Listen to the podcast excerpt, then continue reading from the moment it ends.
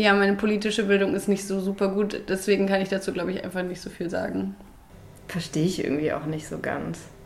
Habe ich noch nie verstanden, warum die Antifa immer sich so, oder irgendwelche Leute so Antifa-Markenbilder zusammen kollagieren. Und ich finde es ein bisschen weird, dass da so schwarz-weiß-rot und dann noch dieses Braun als Farbwahl gewählt wurde. Interessiert mich nicht. da verstehe ich irgendwie den Zusammenhang nicht. Das verwirrt mich. Ja, auch so eins, würde ich vorbeigehen und sagen, schön, okay, toll. Wäre ich nicht traurig, wenn jemand was drüber klebt, ist mir sehr egal.